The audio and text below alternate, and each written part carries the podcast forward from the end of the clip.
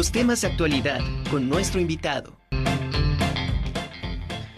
Estamos de regreso en la Conjura de los Necios. Ahora saludo con muchísimo gusto al doctor Roberto García Serrano. Él es catedrático de la Facultad de Derecho y nos va a platicar sobre este concurso mercantil en México para las personas morales y físicas. ¿Cómo está, doctor? Bienvenido. Hola, muchos, muchos, muchas gracias por haberme invitado. Este tema yo creo que es importante porque a lo mejor no lo conocen muy bien. Yo creo que les va a servir de mucho. Si, empezamos precisamente explicando este procedimiento, en qué consiste y de alguna manera en qué favorece tanto a las personas físicas como morales. Ok, miren, el concurso mercantil es un procedimiento mercantil. Únicamente se ventila ante un juez federal. ¿Quién lo ventila? Los comerciantes. ¿Cuándo lo ventilan los comerciantes? Cuando tienen la necesidad de que ya su activo no es suficiente para pagar sus deudas, le piden a un juez federal a través de una solicitud de concurso, llegar a un convenio con los, con los acreedores. Esto es a través de una declaración de concurso mercantil, para poder en un término de un año, un año solucionar eh, eh, ese conflicto que tienen con ellos. O bien los acreedores. Los acreedores deben ser dos o más acreedores, quienes sometan a un comerciante que constantemente incumpla con sus obligaciones de pago es cuando los acreedores acuden ante un juez federal a pedirle la declaración de concurso mercantil en una etapa de conciliación. El concurso mercantil legalmente tiene dos etapas, que es la conciliación y es la quiebra. Pero doctrinariamente tenemos dos preetapas, es decir, antes de llegar a esas etapas legales, tenemos que agotar esas preetapas, que son la declaración de concurso y el reconocimiento de créditos de los acreedores, que es el primero.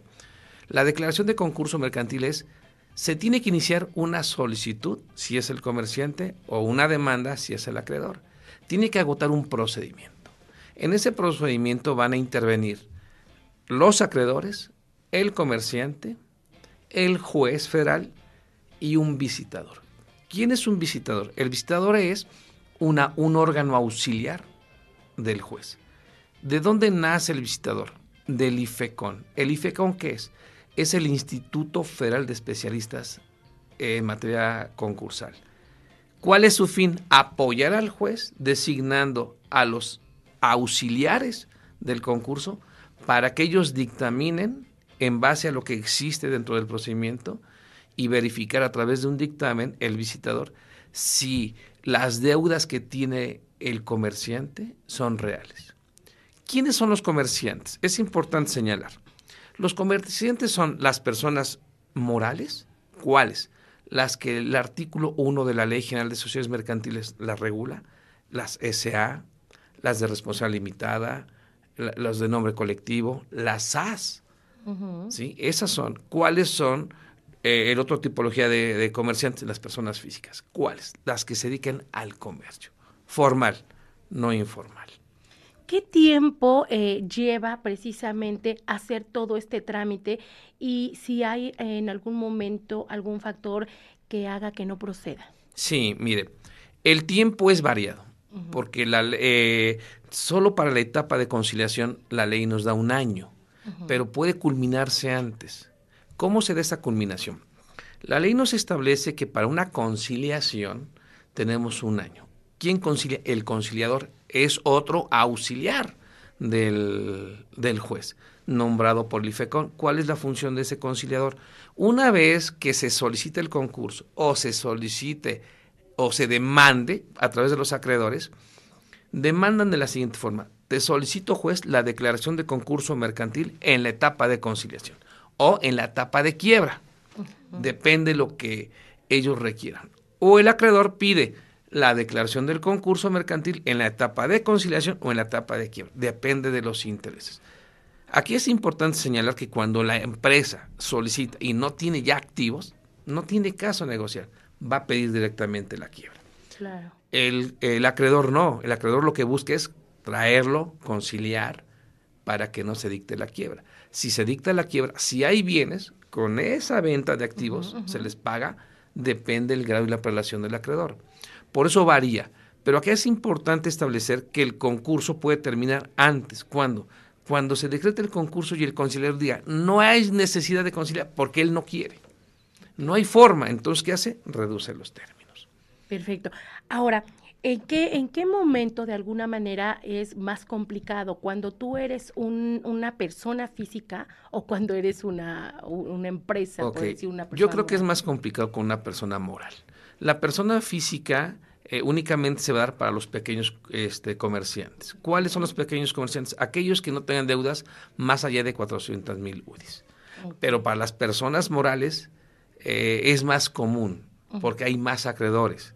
Eh, son las empresas las que incumplen más con las obligaciones de pago. Tenemos el caso del ejemplo de Mexicana de Aviación, de ICA, que hay mucho endeudamiento, no pueden pagar a, los acreedores, entonces, ¿qué es, ¿qué es lo que buscan? A través de un concurso tratar de negociar y si no los activos que puedan tener se vendan. En los procedimientos normales, como son los juicios ejecutivos, los juicios ejecutivos cuando hablamos de pagarés, cheques o alguna obligación contraída en un documento, uno acude ante un juez, ya sea del Estado o federal, y, y, lo reclama. Pero son juicios normales, son juicios que no tienen tanta fuerza como un concurso. ¿Por qué el concurso lo tiene? Porque lo que hace el concurso es que cuando se, se solicita la demanda de concurso, lo que hace el juez es gira un oficio al registro público de la propiedad y le informa que no haga ningún movimiento de enajenación ni de ejecución. Entonces ya tiene el acreedor la seguridad de que esos bienes no van a ser tocados. Si hay una sentencia declarativa de concurso que hace, hay una retroacción, que es decir, que los bienes que el comerciante eh, inteligentemente o maliciosamente eh, dilapidó, transmitió para no hacer frente a la obligación, los regresa los regresa. Esa es la gran diferencia en un concurso. Ahora, el concurso tiene eh, cuestiones penales. Es decir, si, yo soy socio de una empresa y en una asamblea ordenamos que se vayan a concurso, pero hay actos que, que enfocan a que los socios también participan en el concurso, se le demanda el concurso, no nada más al ente, sino también a los socios.